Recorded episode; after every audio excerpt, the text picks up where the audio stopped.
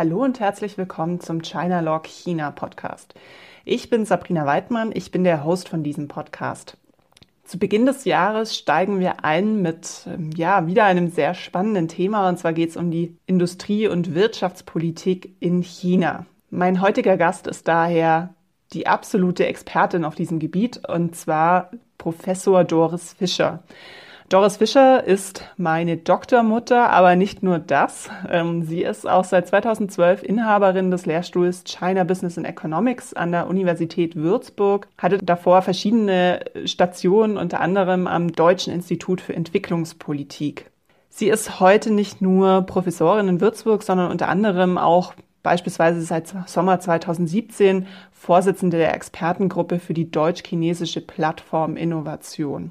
Wir sprechen im heutigen Podcast über ja, Themen wie das China-Modell. Es gibt hier zwei verschiedene Strömungen von Chang Wei-ying und auch von Lin Yifu, die einfach verschiedene Positionen vertreten, die wir kurz ansprechen werden. Ich habe die Gelegenheit auch genutzt, verschiedene Aussagen mit Doris zu hinterfragen, die ich einfach ähm, in letzter Zeit immer wieder höre, wie zum Beispiel China hat einen Plan, wir in Deutschland oder Europa eben nicht. Ähm, dem werden wir genauer auf den Grund gehen.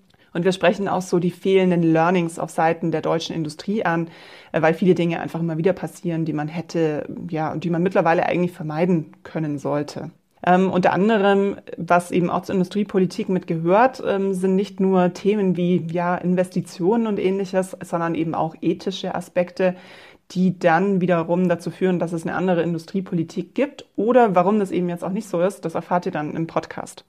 Ich wünsche euch also viel Spaß und es geht wieder los mit dem China Log Podcast und wir starten ins neue Jahr mit Doris Fischer. Viel Spaß.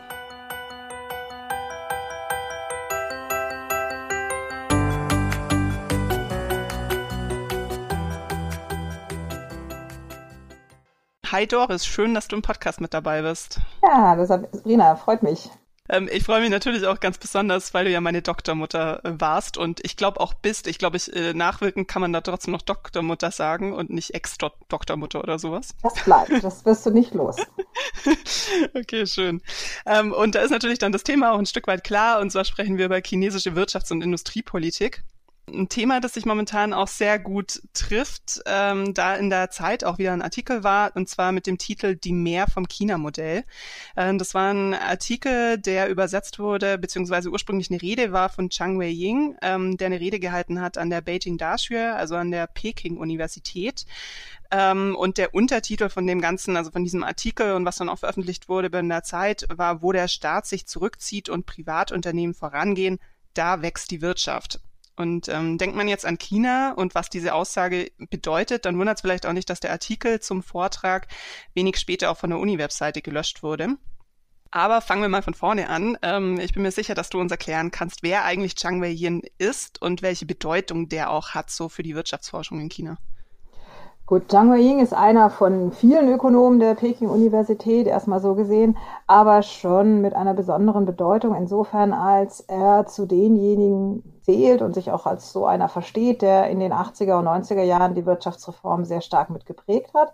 Darüber hinaus ist er bekannt dafür, dass er halt sehr liberale Positionen vertritt.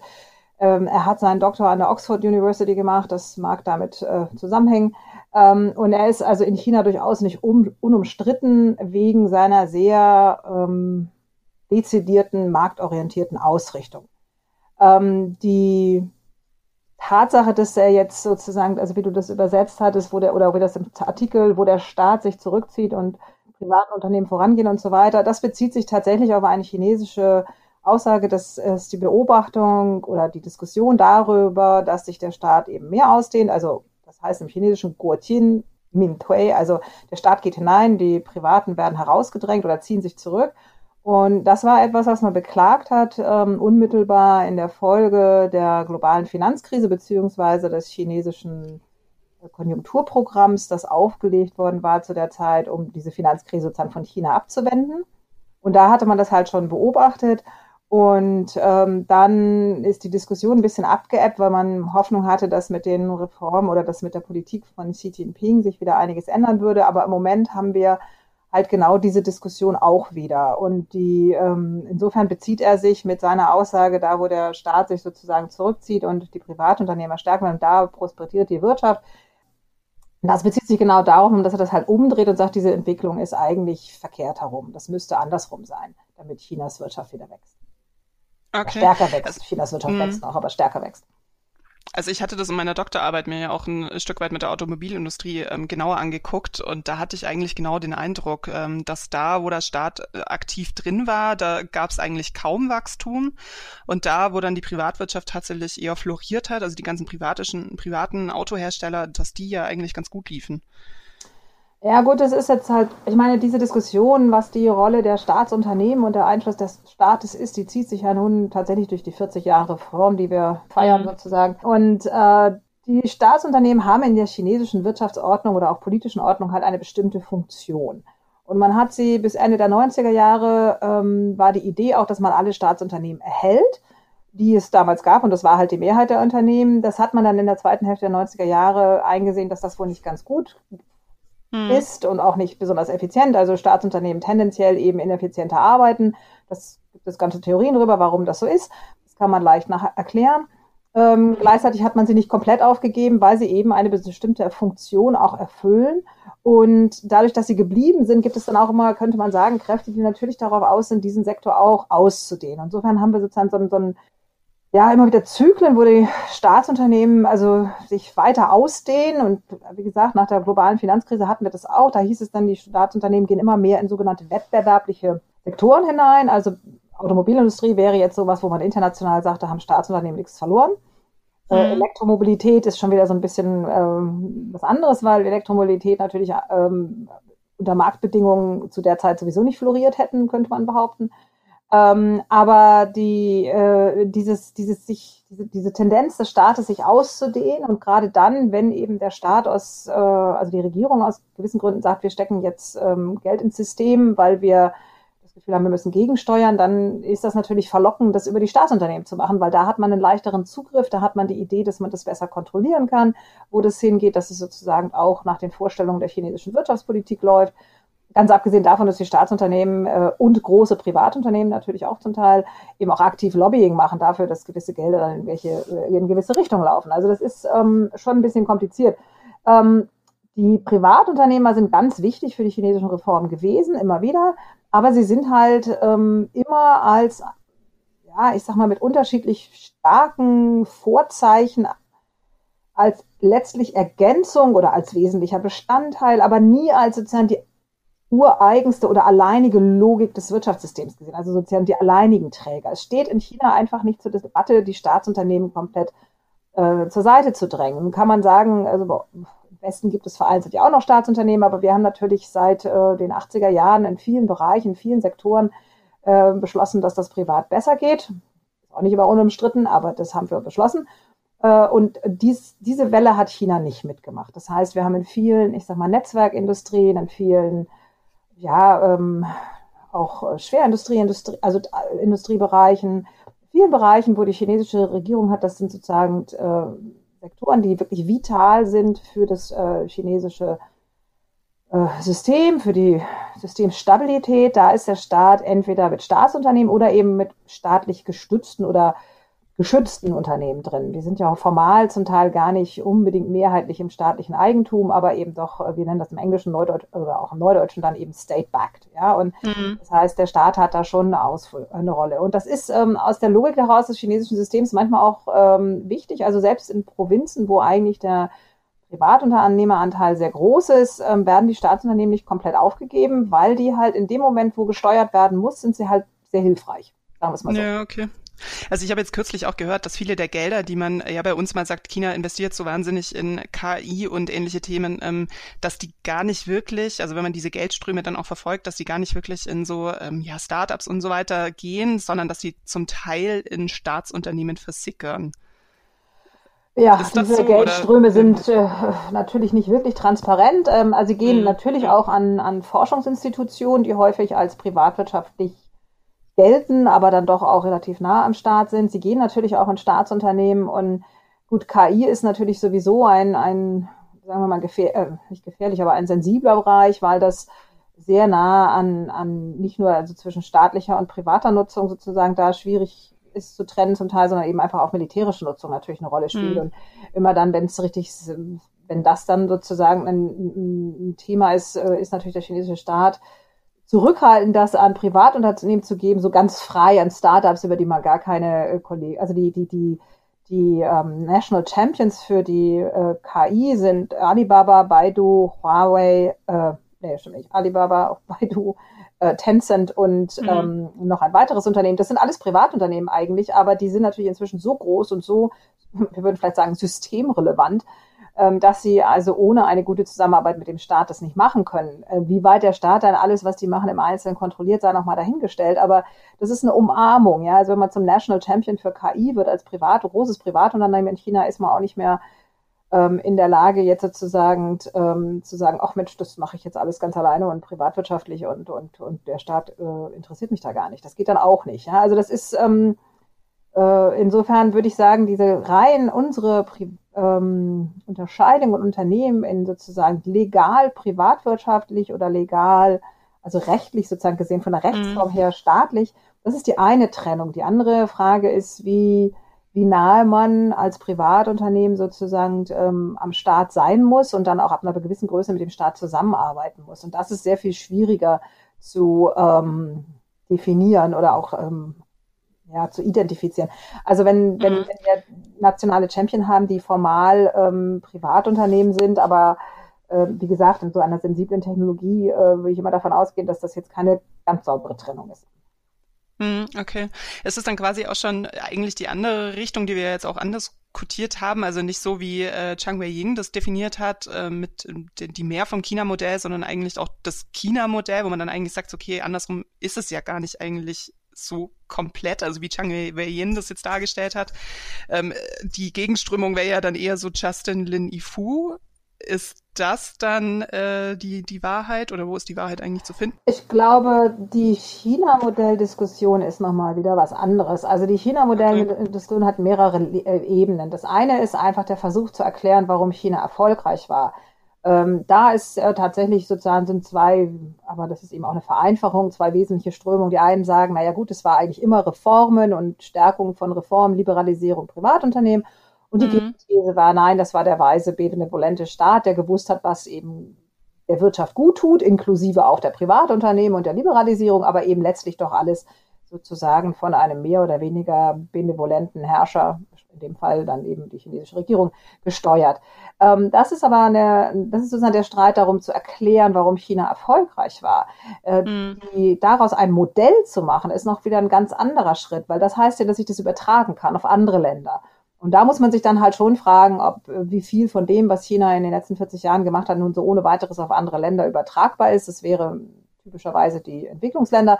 Und die haben häufig ein völlig anderes politisches System. Sie haben eine andere, völlig andere Ausgangslage, was Größe, was meinetwegen auch Bildungsniveau angeht. Sie haben in der Regel kein Hongkong vor der Haustür, das sie also sinnvoll nutzen können, um die Schwächen des eigentlichen ähm, Rechtssystems sozusagen aus, aufzufangen.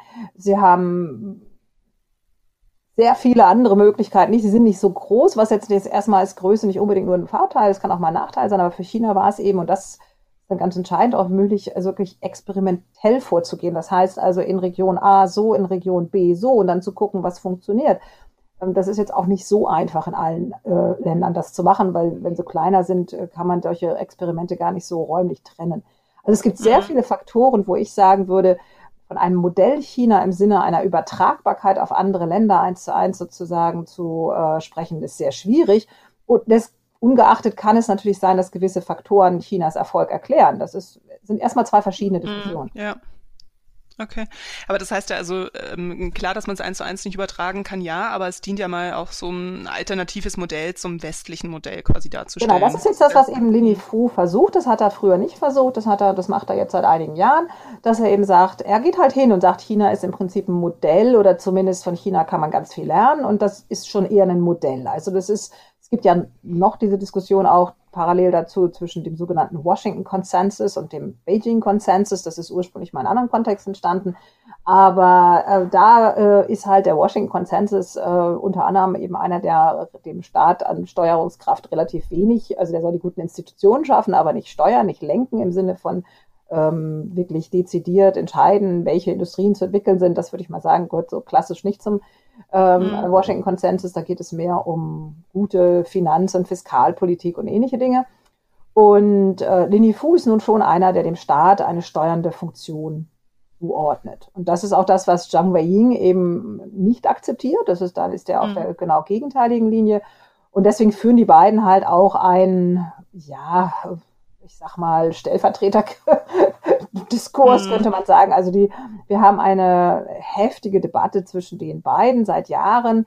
Ähm, das, ähm, und ganz besonders seit 2016, wo das eben sich wirklich an einer Debatte um Industriepolitik in China ähm, entzündet hat, die ja, sehr heftig war, dann wieder ein bisschen abgeebbt ist und im Jahr 2018 eben wieder ähm, prominenter geworden ist, weil es im Jahr 2018 jetzt im, vor dem Hintergrund der, also des Handelskriegs zwischen den USA und China mhm. ähm, die Reformer halt sagen, seht ihr, die Kritik, die da aus dem Ausland kommt, das ist genau das. Wir sagen, wir brauchen mehr Reform und die haben auch recht.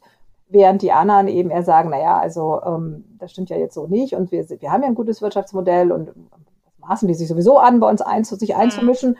Und ähm, China hat halt ein anderes Modell und das muss auch akzeptiert werden. Und diese, diese Hoffnung, es gibt tatsächlich die Hoffnung auch, ich weiß nicht, wie weit das auf Zhang Weiying zutrifft, aber es gibt durchaus unter chinesischen Intellektuellen die Hoffnung, dass eben dieser Handelskrieg wirklich dazu führt, dass mehr Druck auf die chinesische Regierung ausgeübt wird, Reformen wieder einzuleiten, die, auf die man eigentlich schon länger wartet oder gerade eben die Marktliberalen lange schon warten und die hoffen, dass, also, dass Xi Jinping hat es anders nicht hinbekommen, aber dass das jetzt vielleicht sozusagen das auslöst.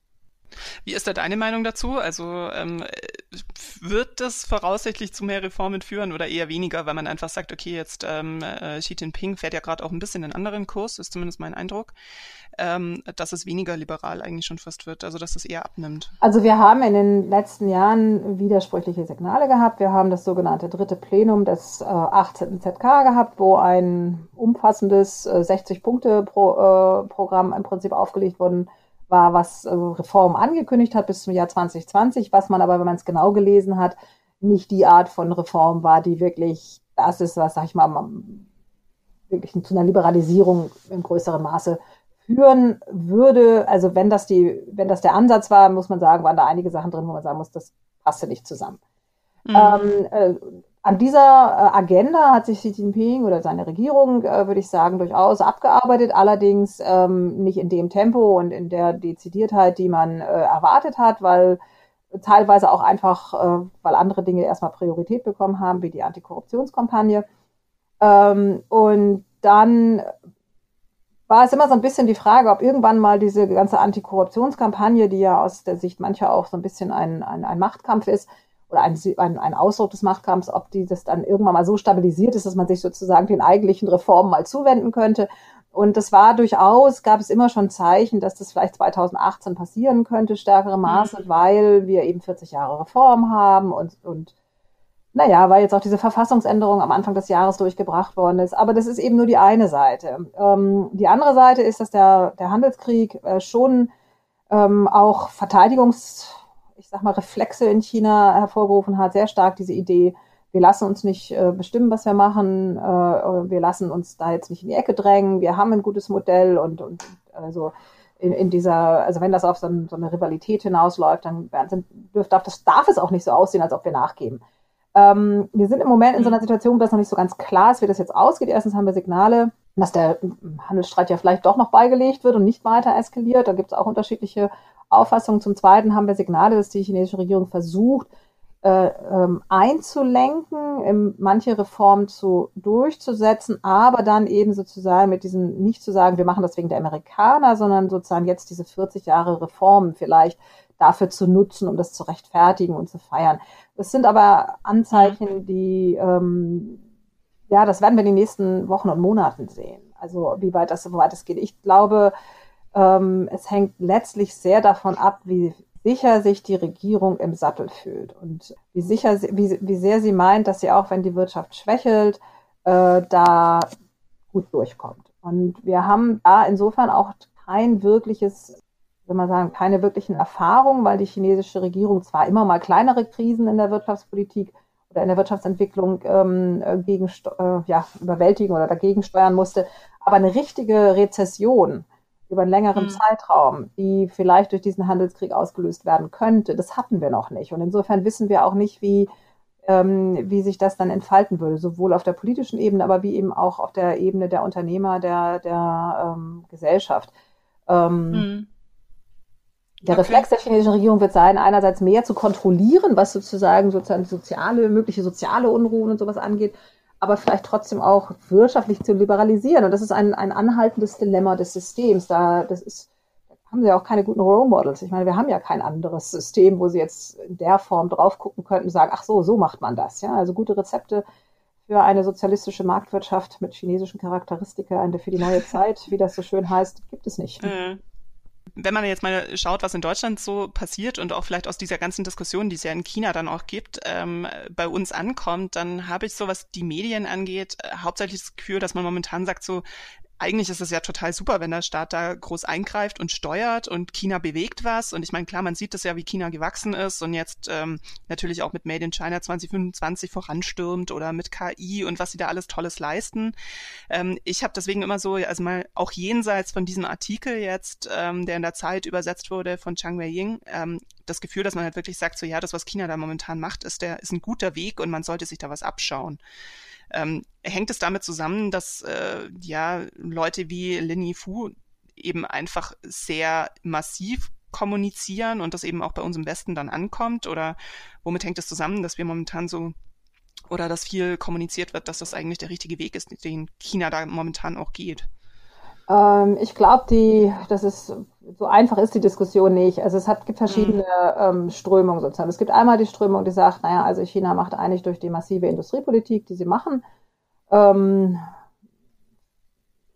ja, unlaut, betreibt es unlauteren Wettbewerb, weil es eben investiert in bestimmte Sektoren, weil es die Unternehmen stützt, was in anderen Ländern so nicht vorgesehen oder auch gar nicht möglich ist. Also gewisse Dinge der Subventionierung mhm. sind in Europa ja gar nicht ohne weiteres möglich.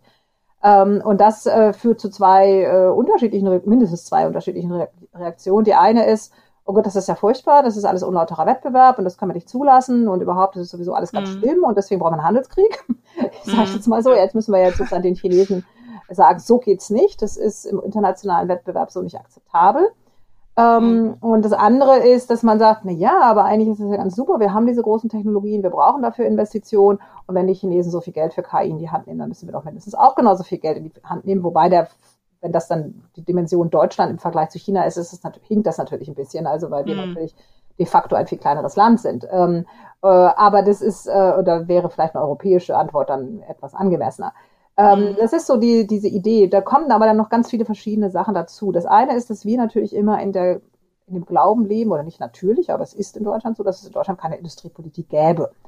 Äh, in Deutschland gibt es äh, sozusagen nominell keine Industriepolitik. Das ist lange Zeit ein Unwort gewesen. Nur ganz selten haben sich mal Leute vorgewagt und haben tatsächlich irgendwie Industriepolitik also als äh, Programm auch positiv vertreten. In der Regel reden wir davon, dass wir eben eine Wettbewerbsordnung haben, in der das nicht vorgesehen ist. Und wenn wir was haben, dann ist es Innovationspolitik.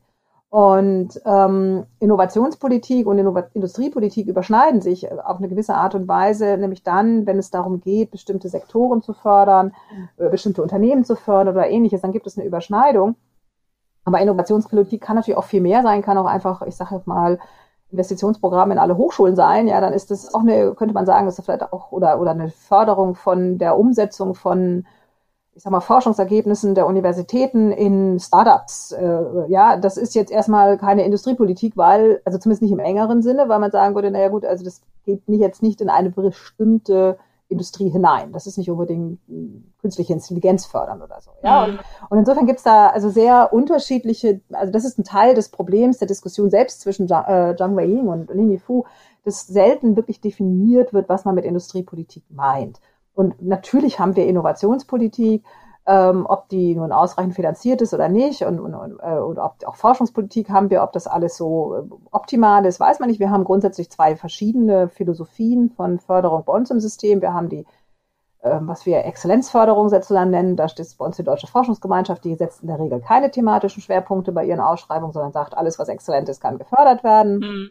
Äh, und dann haben wir ähm, Förderprogramme unserer Ministerium, in, Ministerien, nicht zuletzt natürlich auch BMBF. Äh, da sind Programme, da werden schon bestimmte Initiativen auch thematisch äh, gefördert. Was wir nicht haben, ist normalerweise sagen, oh ja, wir haben, eine Industrie, wir haben zehn strategische Industrien, bla bla bla bla, also eins, zwei, drei, vier, fünf, sechs, sieben, acht, neun, zehn. Mhm. Und die fördern wir jetzt, weil wir wollen das. Ähm, die Chinesen hatten vermutet, dass unsere Industrie 4.0-Politik äh, etwas in die Richtung wäre. Das haben mhm. sie meiner Meinung nach ähm, gründlich missverstanden. Äh, und sie haben darauf äh, reagiert mit, oder zumindest dann ihre Made in China 2025, also oder 2025 Politik, äh, direkt in den Kontext gestellt ähm, und werden dafür jetzt auch gehörig missverstanden.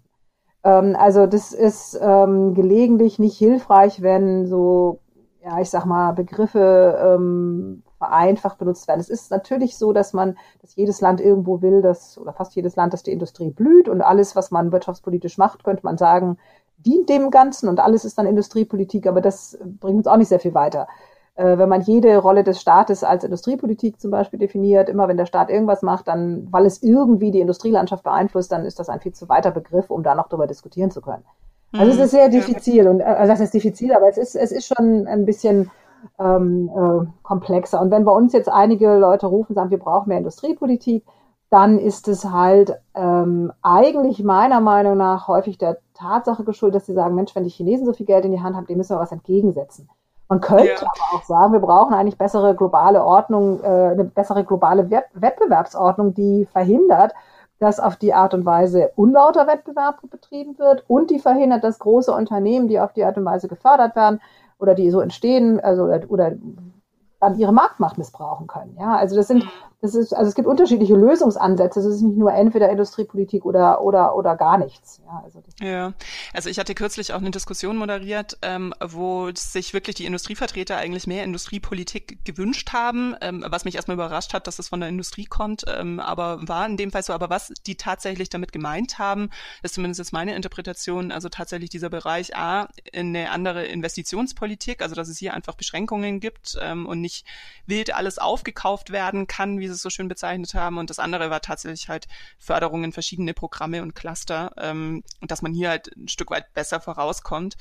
Aber dass jetzt tatsächlich dann äh, wie in China zehn Bereiche definiert werden, die dann massiv unterstützt und gefördert werden, ich glaube, das wird auch nicht gewünscht. Also war zumindest mein Eindruck. Nein, also die, halt, wie gesagt, es ist natürlich so, dass ähm, der eine oder andere ähm, auch auf China guckt mit, äh, mit äh, ja, ich sag mal, begeisterten Augen, sagt, da gibt es eigentlich lange Zeit gab es eben in vielen Bereichen weniger Regeln oder weniger ähm, Beschränkungen sozusagen, kann man mehr machen. Ja, man kann auch in KI meinetwegen erstmal ganz wild Daten sammeln vielleicht und bevor einem da Probleme kommen. Und bei uns kommt da der, der, der Datenschutz schon vorher zum Zuge. Ähm, ob das so stimmt, sei nochmal dahingestellt, aber das ist so, so dieses, also Industriepolitik im Sinne von fördert doch die Industrie mehr, indem ihr das Leben leichter macht. Das ja, ne? aber das ist ja was ganz anderes als Industriepolitik im Sinne von ähm, wirklich Förderung einzelner Industrien. Ja, was mhm. normalerweise und lange Zeit eben auch dieser Begriff war, der bei uns eigentlich nicht akzeptabel war. Und äh, das andere ist, dass ähm, es natürlich ähm, Bereiche gibt, wo ich sag mal, ja, forschungsnah oder, oder also ich sag mal, wo Forschung in Anwendung übergehen muss.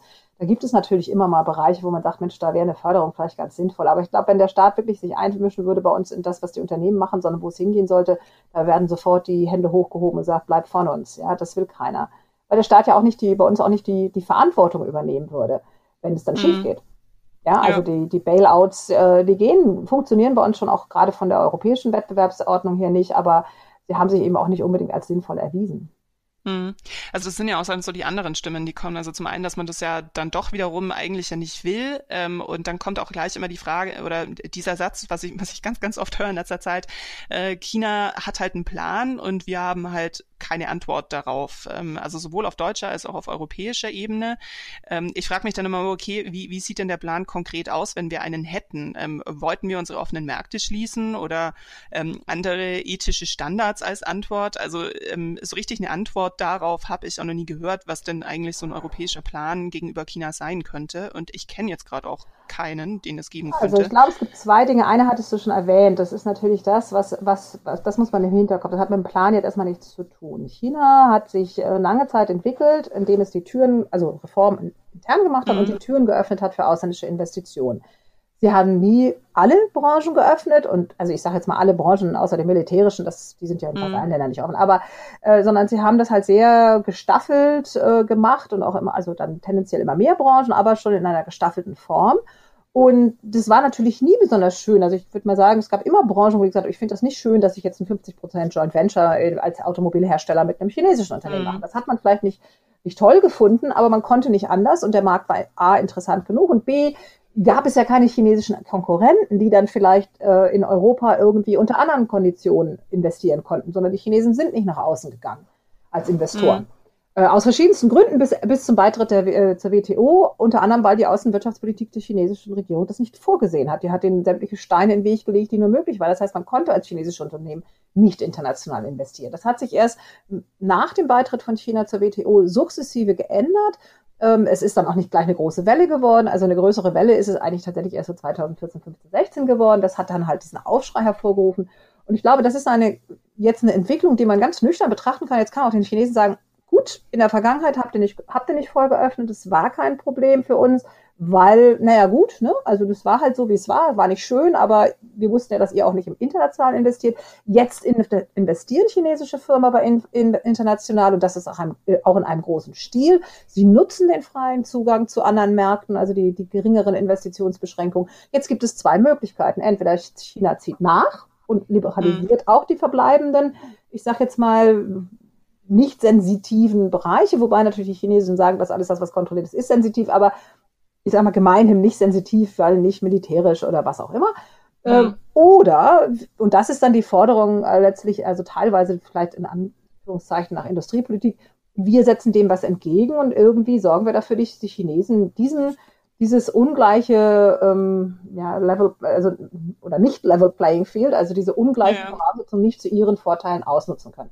Und ich denke, das kann man, also wenn ich das in China diskutiere, ich, oh Gott, ich rede jetzt natürlich nicht mit den unbedingt mit denjenigen, die das politisch entscheiden, aber zumindest mit Wissenschaftlern und auch äh, Thinktank und Beratern.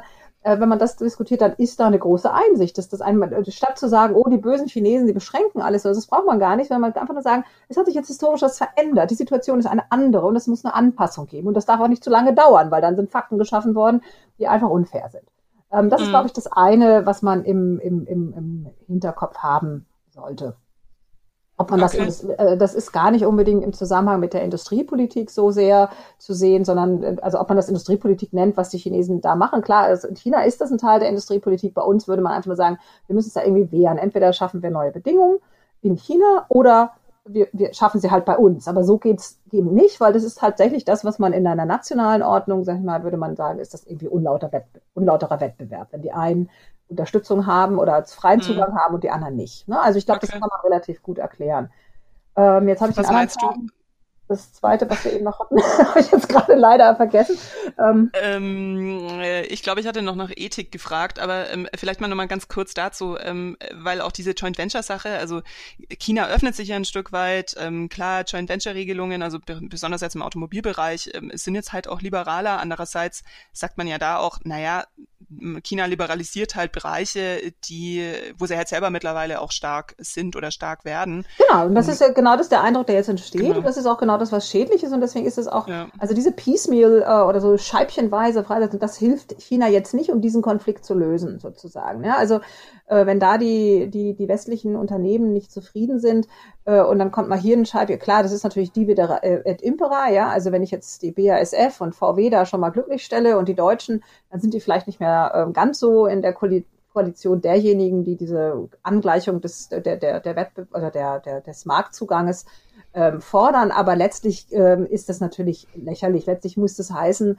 ähm, wir nehmen, also wir gehen jetzt nochmal den Katalog durch, wo es diese Beschränkung gibt und dann sagen wir mhm. ganz klar, wo das nicht geht, weil es meinetwegen militärisch relevant ist. Das ist ja dann auch eine klare Aussage. Ich meine, dann weiß man ja auch von uns aus, okay, da dürfen wir nicht investieren, aber da wollen wir dann auch vielleicht gewisse Technologien gar nicht hingeben. Aber das andere öffnen wir. Und ähm, die chinesischen Unternehmen, ähm, also diese Industriepolitik ähm, ist ja auch nicht nur gut für China gewesen. Also es ist ja ähm, also ich meine, wenn gerade in der Automobilindustrie, also ich glaube, es ist in lange Zeit gut gewesen, also diese 40 in den 40 Jahren, so die ersten 20 Jahre oder so, haben wir gesagt, wir öffnen und, und wir lassen, also wir lernen sozusagen dadurch, dass wir öffnen und ausländische Unternehmen reinkommen. Das hat dem Land sicher gut getan und es hat, wie gesagt, auch international wenig Verwerflich, Verwerfungen gebracht. Aber ähm, wenn wir uns heute angucken, ähm, welche Unternehmen eigentlich wirklich ähm, fortschrittlich sind, dann sind es halt gar nicht mal unbedingt die, die in den Joint Venture reingegangen sind, sondern auch andere. Ja, also insofern ist noch die Frage, ob das, also im Sinne von Zhang Beiying, vielleicht, ob das jetzt überhaupt noch eine zeitgemäße Politik ist, diese Beschränkungen zu haben. Hm. Ist es also eigentlich dann notwendig, dass man sich einfach mal zusammensetzt, äh, seine ganzen Industrien nebeneinander legt und dann letztendlich einfach drüber geht und sagt, okay, entweder ihr liberalisiert oder wir schließen und hier, ähm, also dass man einfach äh, das alles angleicht und dann am Schluss quasi einen Katalog hat, der einfach gleich ist, auf gleichen gleichen, auf einer gleichen Basis ähm, besteht oder so aus ähm, normaler Vorsicht heraus würde ich sagen, ja, das wäre nicht schlecht. Aber ja. praktisch müssen wir halt die, die politischen Realitäten sehen. Ähm, die Chinesen, ich glaube, auf der chinesischen Seite gibt es eben doch Ängste, dass dann einige äh, Branchen international dominiert werden müssen. Es gab auch lange Zeit mal dieses, ich weiß nicht, ob das im Moment die Leute umtreiben, aber ich habe es früher mal wirklich nachweisen können. Es gab wirklich auch die Ängste, dass wenn eben drei Unternehmen, drei große internationale Unternehmen ähm, sehr stark sind im chinesischen Markt, dass die im Prinzip sozusagen wie ein Monopol handeln. Das ist natürlich Quatsch, weil wir wissen, dass ähm, diese Unternehmen sich im Zweifel auch heftig Konkurrenz machen. Mhm. Aber das ist sozusagen das Außen monopoliert dann den Markt. Und dann kann man halt nicht mehr steuern. Ich sagte das ja am Anfang mit den Staatsunternehmen. Ähm, die spielen halt eine Rolle im chinesischen System. Und wenn der Eindruck entsteht, dass durch zu viel äh, Liberalisierung, diese Möglichkeit der chinesischen Regierung im Zweifel steuern und kontrollieren äh, in das Wirtschaftssystem einzugreifen, um es, ich sag mal, um soziale und politische Instabilität abzuwehren.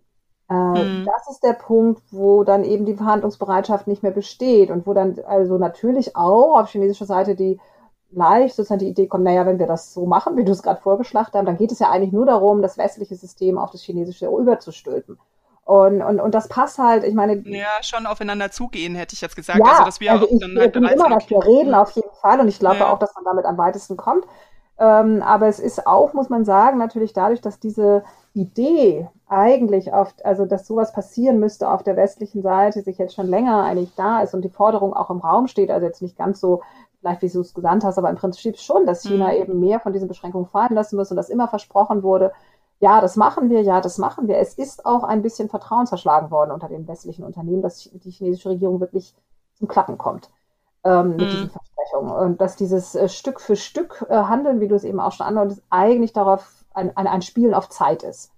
Bis sozusagen die Bedingungen so geschaffen worden sind, dass die Chinesen äh, ihre Machtbasis stabilisiert haben. Ob das so stimmt, also ich bin mir der Meinung, dass wir ein bisschen arg überschätzen, was die chinesische Kontrollfähigkeit über ins letzte kleinste Verästelung ihres Wirtschaftssystems so angeht. Also das sehe ich nicht so. Aber es gibt natürlich ein Misstrauen bei der chinesischen Regierung gegen zu viel Privatinitiative, wenn das dann auch heißt, dass man dann eben, keine Ahnung, das Kapital frei aus dem Land ziehen kann, wenn es einem gerade passt und ähnliches. Das, das ist halt nicht, das will man nicht. Ja, meine Vermutung wäre jetzt auch, dass wenn man so ähm, ja seine Kataloge nebeneinander legt und vergleicht, wo man ähm, Beschränkungen will und wo man liberalisiert, ähm, dass dann mittlerweile eventuell die deutsche Industrie trotzdem auch Nachsehen hat, weil die einfach schon so wahnsinnig abhängig sind von der chinesischen Industrie, vom chinesischen Markt. Ähm, naja, gut, das, so, das, das, das hm. nein, also das ist ja, es geht ja jetzt um, um, um Branchen eigentlich, wo, also ich meine, das wäre jetzt die Frage, dass wenn eine Branche in China, also was weiß ich, die Automobilindustrie lässt in Joint Venture Zwang völlig fallen, ähm, würden dann alle, das glaube ich, was du meinst, ne, würden dann alle mhm. ähm, äh, OEMs sozusagen, also, also Hersteller aus Deutschland, aus Frankreich äh, und so weiter, würden die alle sofort ihre chinesischen Partner rauswerfen und sagen, jetzt erobern wir den chinesischen Markt alleine ohne also ich, die. Ja, das glaub, also das glaube ich gar nicht, dass das wahrscheinlich äh, funktionieren aber, wird, aber dass man einfach der chinesischen Regierung in dem Fall in verschiedenen Bereichen einfach sehr viel Zugeständnisse macht, ähm, auch jenseits eines Katalogs, sondern dann eher vielleicht auch eher im Verborgenen, also wie man es halt schon bei vielen ähm, Unternehmen auch gesehen hat, ja, mit äh, Öffnungen in äh, Xinjiang und ähnlichem. Ähm, äh, also Produktionsstandorten, ähm, wo man dann einfach andere Druckmittel halt durchsetzt. Ja, also dann ist es auf dem Papier, hat man sich irgendwie Einigkeit geschaffen, ähm, aber in Wahrheit passiert dann eigentlich was ganz anderes. Also ist vielleicht auch ein Stück weit das Thema Vertrauen dann. Ja, also ich meine, oh Gott, wir wissen ja alle, dass äh, ja, es ist es ist schwierig. Äh, es ist tatsächlich mhm. so, dass sich einige Industrien sehr sehr viel Hoffnung vom chinesischen Markt machen. Das weiß, weiß die chinesische Seite auch. Das ist auch gut so, dass es weiß. Da muss man es halt verhandeln. Ähm, mhm. es ist aber andererseits natürlich so, dass es auch ein, also das, je länger dieses Spiel, also das, was das Spiel, aber die Situation, die wir jetzt haben, je länger sie dauert, natürlich in den Management-Etagen von großen Unternehmen jetzt auch überlegt wird, wie, wie stellen wir uns auf zu China, wie, wie diversifizieren wir das Risiko. Ich meine, es ist, ähm, dass man nicht alle Eier in ein Nest legen sollte, ist eigentlich, glaube ich, sogar eine chinesische Weisheit.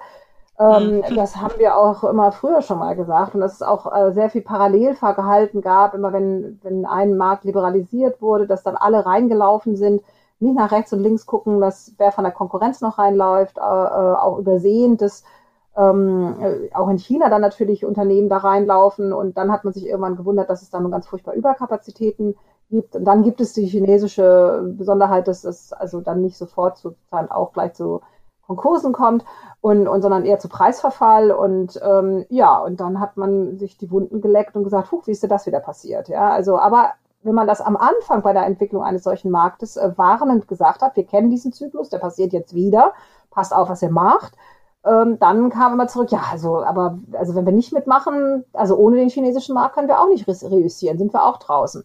Und das mhm. ist einerseits nachvollziehbar, andererseits muss man sagen, ich meine, es ist dann eben doch auch nur ein Fünftel der Bevölker Weltbevölkerung. Tendenziell kann man da auch zumindest noch was gegensetzen. Ähm, mhm. Also es ist ein, ja, es ist schwierig ähm, und genau, das ist ein Punkt, glaube ich, das war das, was mir eben noch entfallen war. Ich glaube, was wir immer im Hinterkopf haben müssen, ist, dass äh, die viele unserer großen Unternehmen, und damit meine ich jetzt nicht unbedingt mittelständische, aber vor allen Dingen die, die an den Börsen notiert sind, wir hm. haben natürlich einen sehr großen Druck, äh, ich sag mal, in Quartalszyklen, in Jahreszyklen Ergebnisse zu produzieren. Und ich meine, wir haben auch und auch einen großen Druck, nicht nur also gute Ergebnisse, sondern super Ergebnisse zu machen. Ja, wenn die mhm. Rendite unter ein bestimmtes Level fällt, dann stehen die unwahrscheinlich unter Druck. Und da hat natürlich eine chinesische Wirtschaft, die ähm, erstmal, die zwar auch Firmen an, an den Börsen hat, aber die ähm, relativ gesehen, würde ich sagen, sind das immer noch sehr viel weniger. Und wenn sie dann eben, wie gesagt, state-backed sind, dann ist der Druck auf die Rendite nicht so groß. Da ist es einfach dieser, der, der, der, der Druck der, der Quartalszahlen und KPIs und ähnliches tendenziell vermutlich etwas äh, geringer. Nicht, der, der ist schon auch da, aber wenn es darum geht, die Unternehmen im internationalen Wettbewerb irgendwie zu schützen, ist er dann etwas anders dargestellt. Es ist nicht so, dass die chinesische Regierung auf ihre Firmen keinen Druck macht. Das darf man, glaube ich, mm. nicht vorstellen. Also ja gerade im Privatunternehmen ist der Druck sehr groß, aber es wird langfristiger vielleicht gedacht. Und das sind eben viele Unter Privatunternehmen sind ja auch Familienunternehmen, also oder Eigentümerunternehmen und nicht unbedingt börsennotiert. Und da gibt es dann eben auf und ab. Und das ist nicht immer einfach, aber es ist eben auch, es sind andere Bandagen zum Teil. Mm, ja, okay, verstanden. Ähm, die andere Frage, die ich noch hatte, ist ja ähm, Richtung, Richtung Ethik und Werte. Ja, das mhm. ist auch mal so ein Punkt, der momentan viel in so Diskussionen die ich auch für immer wieder hochkommt. Ähm, und zwar, klar, einerseits kann ich ähm, mich jetzt mit einem Katalog nebeneinander hinsetzen und überlegen, wo und wie ich das ähm, restriktive handhaben will oder eben auch liberalisieren. Was anderes ist aber so Bereiche, wo China eigen, ja, ein Stück weit schon an uns vorbeizieht, weil sie einfach eben andere Werte und äh, Richtlinien auch haben. Also gerade so Bereiche wie Genetik oder jetzt auch was KI angeht, äh, die dann halt einfach auf anderen Normen und Werten basiert. Also diese Algorithmen eben anders geschrieben werden, als die das bei uns tun ähm, wo man dann einfach bei uns sagt, ja, okay, das sind einfach Bereiche, da werden wir zukünftig auch nicht mithalten können, ähm, wo man dann halt so ein Stück weit ausloten muss, gehen jetzt unsere Unternehmen einfach darüber und forschen halt da oder machen die das bei weiterhin bei uns, aber dann halt mit vielleicht auch langsamer, weil man halt erstmal bestimmte ethische Aspekte anders klären muss. Ähm, was siehst du da? Also ich meine, mit Industriepolitik hat es ein Stück weit zu tun auch, weil man natürlich solche Bereiche auch fördert und anders fördern kann in dem Fall. Ähm, Gut, also ich glaube, das ist, ähm, also das mit der Genetik ist, äh, bin ich jetzt nicht ganz der Experte, aber wenn ich das sehe, gibt es da sehr große Unterschiede, zum Beispiel was genetisch, also Genetik und Medizin angeht und Genetik und Ernährung. Also die Chinesen sind äh, relativ zurückhaltend, zum Beispiel bei äh, genmanipulierten Nahrungsmitteln, mhm. soweit ich das überblicke. Also insofern muss man da auch ein bisschen vorsichtig sein, kann man das gar nicht so, so über einen Kamm werfen unbedingt. Ähm, dieser letzte Skandal mit dem Baby, was da jetzt, also was Mhm, mich ja, äh, deswegen. mit der Schere und was ich also ganz offensichtlich fachlich mich eigentlich überfordert, aber ist also zumindest auch in China nicht nur von der Bevölkerung, sondern auch von der Regierung sehr heftig kritisiert worden, Ja. ähm, dass das passiert ist. Ähm, was jetzt ähm, Ethik sonst angeht, ähm, ich glaube, wir müssen ein bisschen unterscheiden zwischen ähm, ja, zwei Dingen. Das eine ist, ob ähm, sozusagen grundsätzlich andere Werte erstmal gelten gegenüber nicht, den, den, den Rechten des Einzelnen oder ähnlichen, oder ob es eine andere Herangehensweise ist. Also was wir schon, glaube ich, bei vielen Technologien sehen, und das betrifft dann eben auch so Sachen wie die, die äh, ja, KI oder eben auch dieses Social Scoring, das hast du jetzt eben gerade angedeutet, Ja. ähm, ist, dass äh, es tendenziell in China eher eine Bereitschaft gibt, wenn es um was Neues geht, das erstmal zu machen, auszuprobieren und, und Hm. gucken und dann gucken, also ob man damit Geld verdienen kann, äh, gucken, ob das sich dreht, gucken, was dann kommt, erstmal sozusagen da so ein bisschen in freien Lauf zu lassen, was man im Übrigen auch den USA nachsagt, während wir in, in, in Deutschland da eher schon immer gleich die Technologiefolgenabschätzung mit im Kopf haben. Ähm, Mhm. Das ist ja auch nicht in allen Dingen ganz falsch. Das, äh, beides ist in beiden in, vielleicht nicht ganz falsch. Manchmal ist so ein bisschen eben voranpreschen eben auch sinnvoll. Manchmal ist es aber auch durchaus sinnvoll, sich schon mal vorher Gedanken zu machen, was das eigentlich bedeuten kann. Das ist aber erstmal, also sozusagen wertfrei, würde ich sagen, eine etwas andere Herangehensweise. Und dann muss man, glaube ich, auch immer noch mal unterscheiden ähm, zwischen, ja, was jetzt sozusagen politisch auf der chinesischen Regierung, was da so machbar ist und was vielleicht auch so den einzelnen äh, Chinesen, soweit es man den dann identifizieren will und kann, äh, umtreibt. Und ich habe das Gefühl, dass es da in der chinesischen Bevölkerung durchaus ein wachsendes Bewusstsein auch oder ein, ein durchaus und das letztlich dann natürlich auch in der Regierung, in den verschiedenen, ähm, äh, so ich sag mal, Administrationen so unterschiedliche Auffassungen gibt, was gut ist oder nicht. Also so ganz grundsätzlich völlig anders, was Werte angeht, empfinde ich nicht viele Chinesen. Es gibt einen Unterschied, der mir immer wieder auffällt, das ist dieses, ähm, dass man eben sehr viel stärker auf die Familie, auf die Leute, die man kennt, ähm, das, was wir manchmal auch als Guanche bezeichnen, Mhm. ähm, sozusagen, das ist, ist der Referenzrahmen und die völlig Fremden, da so diese Empathie für den völlig Fremden, so wenn ich das, wenn ich das jetzt mal, äh, die ist vielleicht etwas geringer ausgeprägt als bei uns, wo man das zumindest ähm, ja nicht, also das, da, da gibt es Unterschiede, aber das ist nicht so, dass dass die Chinesen sich jetzt, also dass in China nicht zunehmend auch Sorge entsteht darüber, was eigentlich diese, zum Beispiel diese Medien äh, bedeuten können. Es kommt etwas später. Man hat es erstmal neugieriger aufgenommen und jetzt sagt man halt, naja, aber wenn da jeder meine Daten hat, was da noch hinzukommt, und das ist, glaube ich, auch noch ein Unterschied, ist, dass wenn wir uns Sorgen um Daten machen zum Beispiel, ja, oder was das alles bedeutet, dann ist immer die Frage, was macht der Staat damit? Kann der das missbrauchen? Mhm. Und Ja. wenn man in China sich da Sorgen macht, dann ist mal, was machen damit die bösen Unternehmer oder die bösen Kräfte, die, ja, die, ich habe das mal irgendwann in irgendeinem anderen Interview, habe ich das mal die bösen Buben genannt, ja. Und dann Mhm. erwartet man eigentlich vom Staat, dass der das regelt, dass das nicht passiert, dass, das, dass dieser Missbrauch durch private Betrüger ähm, äh, nicht passiert. Und insofern, man hat ein größeres Vertrauen daran, dass der Staat damit verantwortlich umgeht. Äh, grundsätzlich erstmal vielleicht auch, wenn man daran gewöhnt ist, dass der Staat eine gewisse Art von Kontrolle macht. Aber man hat ein größeres Misstrauen gegenüber Betrügern, äh, Firmen, wie auch immer, dass die das machen können, als bei uns. Weil natürlich Mhm. bei uns vieles Firmen auch machen an Daten sammeln und auswerten und, und, und, und eine, was wir gelegentlich mal mitbekommen, oftmals uns gar keine Gedanken drüber machen. Aber wenn der Staat irgendwo mit drin ist, dann werden wir gleich ganz nervös. Mhm. Ja, klar, wir haben auch andere Erfahrungen gemacht. Ne? Ja, natürlich, das hat historische Gründe. Ähm, Ja. Und äh, das, das ist jetzt, wie gesagt, das meine ich äh, weitgehend wertfrei, also wertfrei in dem Sinne, dass ich die, den chinesischen Ansatz, des, dass der Staat die Bürger übersetzt, auch nicht so richtig sympathisch finde. Also verstehe mich da nicht falsch, aber es ist erstmal Mhm. einfach anders. Also, und das ist, glaube ich, insofern ist es, wenn man jetzt über Ethik redet, muss man sagen, was stört den Einzelnen eigentlich wirklich? Es ist nicht so, dass die Chinesen das total egal ist, wenn Daten gesammelt werden oder wenn da äh, wie gesagt, wenn da Missbrauch mit betrieben wird und das passiert natürlich auch öfter, dann äh, gibt es da großen Aufschrei. Und es, also ich empfinde Chinesen nicht per se als unethisch, also es wäre also Nee. völlig vermessen.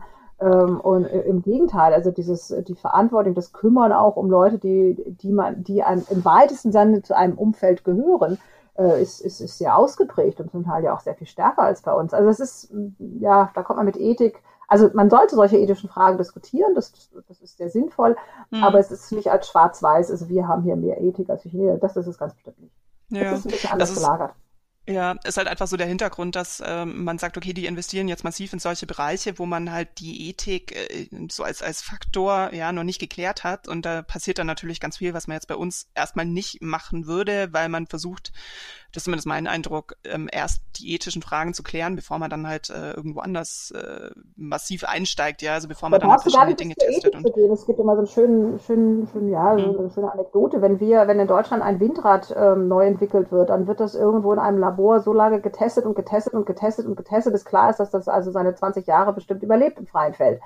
Mhm. Und, und, nicht umknickt und nicht irgendwas, also da irgendwann stehen bleibt, weil es nicht mehr funktioniert. Und in China, also das ist jetzt eine Geschichte, die eigentlich also schon fast zehn Jahre so nach acht, neun Jahre alt ist, wo man gesagt hat, naja, da hat man halt einen großen Windpark aufgebaut und mal geguckt, ja. Und wenn dann ein Windrad steht bleibt, dann guckt man sich, dann montiert man das in Zweifel an, guckt man sich an, dass nicht funktioniert, aber man macht im Prinzip sozusagen in der großen Zahl, man testet es einfach mal, man macht's mal, ja. Und das ist so ein bisschen eine andere, also das hat mit Ethik, das in dem Fall hat das, äh, weiß ich nicht, ob das überhaupt ethisch getrieben ist, es ist einfach eine andere Art, da heranzugehen. Äh, wir würden immer sagen, das andere ist äh, vielleicht ineffizient, vielleicht auch gefährlich. Ähm, klar, da kann der Einzelne leichter mal Schaden nehmen, deswegen macht man das nicht. Die hm. Chinesen hm. würden sagen, oh, das ist totales Overengineering, ja. Also das ist, also, ja. ja, also, dann mal darum, dass ich einen Windpark gebaut habe, dauert es ja ewig.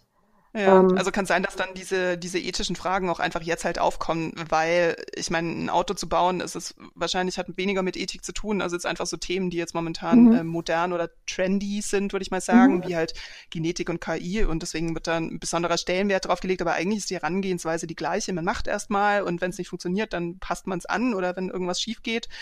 Ähm, also haben wir ja eigentlich gar nicht so die Riesendiskussion, was, was mit Ethik, sondern man, also man geht eigentlich davon aus, dass das wird sich äh, mit der Zeit dann auch geben und dann wird auch äh, in China ethische Standards äh, auf eine andere Weise geben.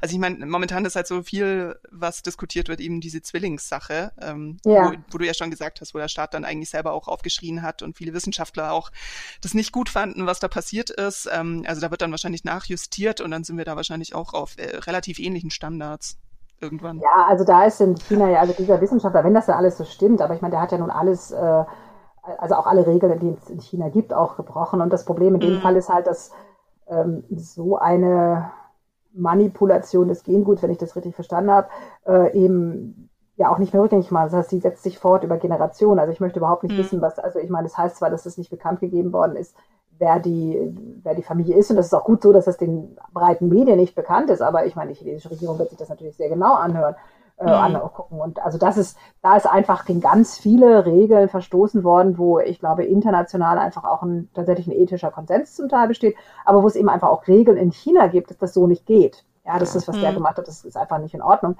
Ähm, was den umgetrieben hat, weiß ich nicht, ob er das jemals rausbefunden, ob da, also ob das jetzt wirklich nur ein Individuum war, was äh, vorgeprescht hat, ist, um sich wichtig mhm. zu machen, oder ob es da irgendwelche Interessengruppen hinter gab, die gesagt haben, das wollen wir jetzt, genau diese Provokation wollen wir jetzt mal machen, weil wir wollen das jetzt, dass das einmal passiert und dann eben weitergeht oder so. Das weiß ich nicht. Das kann ich ehrlich gesagt nicht. Ja, okay.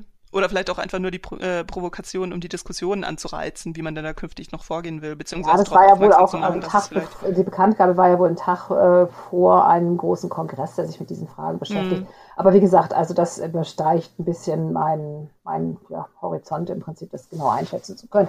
Aber ja, grundsätzlich würde ich schon sagen, also, äh, dass wir in vielen Bereichen das halt sehen. Also äh, wir sehen das ja auch zum Beispiel, weil jetzt mal ein ganz anderen Bereich wäre aus dem Wirtschaftsbereich, wo ich mich etwas wohler fühle. Mhm, ja. also bei diesen P2P-Plattformen, ja, als die in China vor ein, zwei Jahren in großem Stil ähm, also aufgekommen sind, war eine große Begeisterung. Also eigentlich ist es schon ein paar länger als zwei, drei Jahre, das ist eigentlich schon so vier, fünf Jahre. Und, und in China macht man jetzt Internet-Finance ganz anders, das schafft neue Möglichkeiten.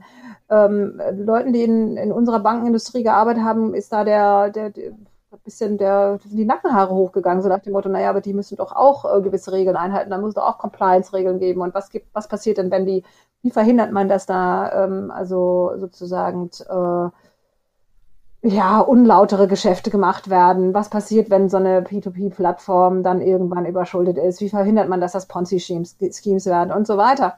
Und diese Warnung gab es und die hat man in China erstmal so ein bisschen in den Wind geschlagen, so nach dem Motto, es gab verschiedene Gründe, warum das gewollt war. Also wir haben ja einen großen informellen Finanzsektor in China und das war sozusagen so eine Möglichkeit, den, diesen informellen Sektor vielleicht auch ans Licht zu bringen. Man hat damit so einen gewissen Konkurrenzdruck vielleicht auch zu den staatlichen Banken gemacht und auch erstmal geduldet, aber es war, glaube ich, auch erstmal, lass doch mal ausprobieren. Inzwischen mhm. haben sich herausgestellt, dass viele von diesen Plattformen ähm, eben tatsächlich äh, in große Probleme hinausgelaufen sind und auch äh, äh gelaufen sind und viele sind geschlossen worden mit verheerenden Folgen für den ein oder anderen privaten Anleger. Mhm. Ähm, und das sind in China dann auch nicht ein oder zwei, das sind dann gleich eine ganze Menge. Ähm, das macht man hier nicht, weil man das äh, vorhergesehen hat und weil man auch sagt, das ist natürlich irgendwo ein unlauterer Wettbewerb, wenn da jetzt auf einmal die das machen dürfen, wo das vorher nicht da war. Was passiert denn da? Das verschiebt doch die ganze, die ganze Aufsicht im Finanzsektor. Aber im chinesischen Kontext gab es äh, vermutlich, also erstmal, wie gesagt, erstmal machen, mal gucken, so neue Möglichkeiten, die die Internetfirmen da oder die Internetplattformen ermöglichen, lass uns mal machen. Es gab aber auch, glaube ich, Gründe, warum er das wollte. So nach dem Motto, lass uns doch mal ausprobieren. Vielleicht kriegen wir sozusagen den informellen Sektor damit ein bisschen in den formellen rein. Vielleicht können wir den staatlichen Banken damit ein bisschen Konkurrenz machen und so und, und die mal ein bisschen antreiben, dass sie ein bisschen moderner werden und so weiter und so fort. Also ich denke, da gab es eine ganz, ganz oder wir können Privatunternehmertum damit finanzieren, was wir jetzt mit dem, also wir wollen kein Konjunkturprogramm auflegen, aber wir wollen, dass Unternehmertum floriert, na dann machen wir es doch darüber. Also es gab, glaube ich, eine ganze Reihe Überlegungen, äh, die durchaus ähm, nicht irrational waren, aber die in unserem System so nicht funktioniert hätten, weil man da einfach sagen muss, also ich meine, da hätte auch im Zweifel die eine oder andere Bank wahrscheinlich schon geklagt und gesagt, das kann wohl nicht wahr sein. Wir haben hier diese Regularien, wir dürfen das nicht und jetzt dürfen das irgendwelche dahergelaufenen Internetfirmen machen. Das kann doch nicht sein. Ja, also mhm. das muss man immer so ein bisschen, ähm, ja, also das ist, äh, da, da zeigt sich das auch und, und, und im Endeffekt zeigt sich jetzt natürlich in diese, ähm, dass da jetzt Regeln eingezogen werden und dass das nicht mehr in jeder machen kann. Ähm, ob das jetzt also inwieweit das jetzt so ein ethischer Ausdruck ist, so nach dem Motto, ach, was schert mich der einzelne Chinese, wenn er Geld verdient. Ich, also wie gesagt, die, die, die Idee, die, das System stabil zu halten, hat da auch durchaus korrigierende Wirkung. Ähm, mhm. Aber das ist eine andere Herangehensweise. Und die Herangehensweise war auch immer okay, sage ich mal. Es war auch kein Problem, solange sie eben auf China beschränkt wird. Ähm, wenn jetzt in, im, im, internationalen Raum, äh, da reibt sich das jetzt dann halt. Ne? Weil ähm, einerseits, wie du schon sagtest, manche Firmen finden das super, die gehen nach China und wollen genau da mitspielen unter diesen weicheren Bedingungen. Mhm. Zumindest so weit, wie sie jetzt nicht zu Hause dadurch in Kritik geraten. Ähm, andere sagen aber auch, nee, also das ist ja völlig unfair, das ist unlauterer Wettbewerb, da müssen wir jetzt irgendwie mal sehen, dass wir da äh, gleiche Spielbeding äh, Spielregeln einziehen. Also und, und, und wieder andere sind erstmal nur ratlos und sagen, was heißt denn das eigentlich jetzt eigentlich, was da passiert? Ne? Also das oder noch wieder andere sagen, ja, dann also dann lasst uns doch wenigstens auch viel Geld bei uns da reinstecken. Also es gibt so, also ich glaube wirklich der der der der der das was wir erleben und was sich eigentlich in den letzten Jahren in diesen zuwachsenden Spannungen widerspiegelt, ist, dass China oder dass die Welt realisiert hat, ich meine ganz faktisch auch, weil eben Gelder fließen, dass China eine viele Dinge, die es vorher gemacht hat, die erfolgreich waren in China, für diese Reform- und Öffnungszeit jetzt in die Welt hinausträgt. Und China tut es, äh, zumindest nach Leni Fu oder ähnlichen ähm, Vertretern, äh, mit dem Selbstbewusstsein, hat doch bei uns super funktioniert.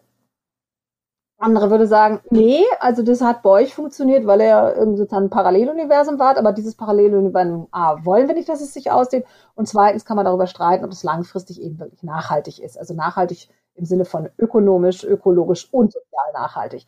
Und, und, den, und, und, und ob es ethisch meinetwegen auch noch ist, kann man vielleicht auch noch diskutieren. Ja, und diesen Streit müssen wir machen. Und das ist einfach, das kann man jetzt sagen, ähm, das ist also ganz furchtbar und irgendwie den Chinesen vorwerfen. Ich würde sagen, nee, dass die Chinesen irgendwann in der Welt mitspielen wollen, ist auch klar. Aber jetzt muss man sich halt darüber unterhalten, nach welchen, äh, unter welchen Rahmenbedingungen wir das eigentlich global haben wollen. Und ähm, wie gesagt, ich persönlich bin der Meinung, dass man das auch relativ gut mit den Chinesen äh, äh, diskutieren kann und dass dieser Schrei, wir müssen einen Plan haben, welche Industrien wir fördern wollen, vielleicht gar nicht so wichtig ist, wie wir müssen einfach zu unserer Überzeugung stehen, dass eine gewisse Wirtschaftsordnung und was dazugehört, auch auf globaler Ebene, wirklich sinnvoll ist, weil wir es eben gelernt haben, weil wir es gemerkt haben, sei es ähm, in den 30er Jahren, 40er Jahren, sei es ähm, in anderen Zusammenhängen, dass wir wirklich sagen, nee, also das ist einfach ein, das ist ja jetzt, dann ist natürlich das Problem, dass unser Gesellschaftsentwurf auch nicht der gleiche ist wie der amerikanische. Also ganz so einfach ist es ja nicht. Ne? Und, mhm. Aber dass man da einfach sagt, nee, da müssen wir drum ringen, da gibt es auch Dinge, da wollen wir auch drauf ringen. Äh, und dann muss man sich natürlich überlegen, okay, geht es jetzt darum, dass man schnell Gewinne macht irgendwie? Ist das das Einzige, was zählt? Ähm, geht es darum, äh, die Welt langfristig äh, zu einem lebenswerten Platz zu machen? Und, und, und, und unter welchen Bedingungen geht das überhaupt? Dann haben wir über Klima auch gar nicht geredet. Ja, also das sind, glaube ich, also wir müssen, glaube ich, einfach sehen, dass wir ähm, in einer Zeit sind, wo diese Auseinandersetzungen notwendig sind und sie müssen geführt werden. Und wir brauchen uns auch nicht zu verstecken deswegen. Die Chinesen brauchen sich auch nicht zu verstecken, sondern man kann das einfach realistisch sehen und Gut, dann hat jeder seine Empfindlichkeiten. Also wir haben unsere Geschichte, die Chinesen haben ihre Kolonialgeschichte. Ähm, mhm. Ja, aber dass wir mit einer Philosophie ähm, Amerika wieder stark machen, die Chinesen wieder Regeneration und was weiß ich, Russland auch noch irgendwie wieder in irgendeine historische Zeit zurückkatapultieren, wo sie groß und stark waren. Und dann haben wir noch die Türkei und, und ähnliche Länder, alle wollen sie wieder groß und stark werden. Dass das rein vom rein mathematisch schon nicht aufgeht und dass das nicht der Anlass sein kann. Ich glaube, das ist offensichtlich.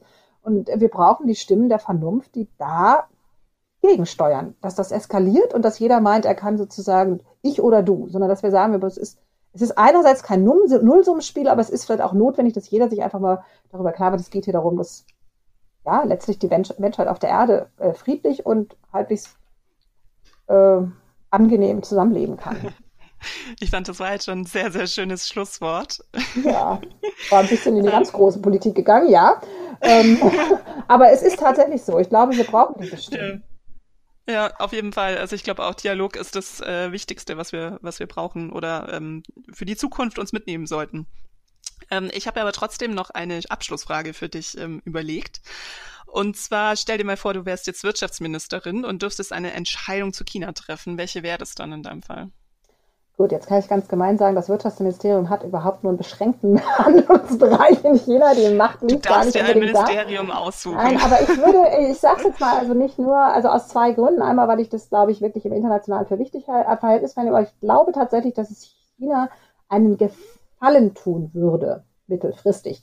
Äh, kurzfristig wäre es vielleicht erstmal überraschend, aber wenn sie tatsächlich dieses, also du hast es gesagt, sich zusammensetzen, die Katal Investitionskataloge nebeneinander legen, äh, das kann man auch einseitig machen, muss man gar nicht nebeneinander legen, sondern kann einfach sagen, nee, das sind einfach Branchen, da brauchen wir diese äh, Beschränkung einfach nicht. Also diese Beschränkung aufzuheben. Ich glaube, das würde äh, China gut tun, weil es geht ja nicht nur um die Beschränkung für ausländische Unternehmen, es geht ja auch immer um Beschränkung für Privatunternehmen. Ja, also mhm. es ist ja häufig so, dass da, wo die ausländischen Unternehmen ran, die Privaten auch nicht reinkommen. Also es ist ja häufig parallel. Ähm, ja. Das wäre sozusagen das, was auch tatsächlich, glaube ich, wenn ich das richtig übersehe, in das Entscheidungsbereich des Wirtschaftsministeriums fallen würde. Darüber hinaus ist es, glaube ich, und das ist nochmal eine größere Herausforderung, darüber haben wir jetzt gar nicht geredet, aber für die chinesische Gesellschaft mittelfristig auch sehr wichtig, dass sie die, die Ungleichheit im System, in der Gesellschaft einfach äh, aufheben oder selbst wenn es für China nicht wichtig ist, ich finde, das ist wichtig, dass man einfach diese, diese große Ungleichheit, diese große Schere in der Gesellschaft aufhebt und dafür letztlich tatsächlich mal mit den lang angekündigten HUKO-Systemreformen vorankommt. Mhm. Und dazu gehört dann eben auch eine Reform des Sozialversicherungssystems, weil das okay. daran gebunden ist. Ja. Das klingt jetzt gerade mehr, als wärst du ähm, die Präsidentin von China und nicht mehr die Wirtschaftsministerin. Genau, das hat der zweite Teil gehört nicht zum, zu den Entscheidungsbefugnis des Minister Wirtschaftsministeriums. Ja, das ist okay, die erste. Okay. Aber die, die Verhandlung der Investition, also bei den Investitionskatalogen müssen sie sich im Zweifel mit der Nationalen Reform- und Entwicklungskommission abstimmen. Aber mhm. das passt schon eher in das Ressort. Okay, prima. Äh, tausend Dank dir. Es waren super viele interessante Einsichten mal wieder. Und ja, vielen Dank fürs Mitmachen. Ich danke dir, dass du mir die Zeit gegeben hast. Das war der China Log Podcast. Wenn Ihnen der Podcast gefällt, Sie Anregungen, Kritik oder Feedback zum Podcast haben, dann schreiben Sie doch eine Mail an kontakt@weidmann.com. Ich sage ganz herzlichen Dank fürs Zuhören und bis zum nächsten Mal.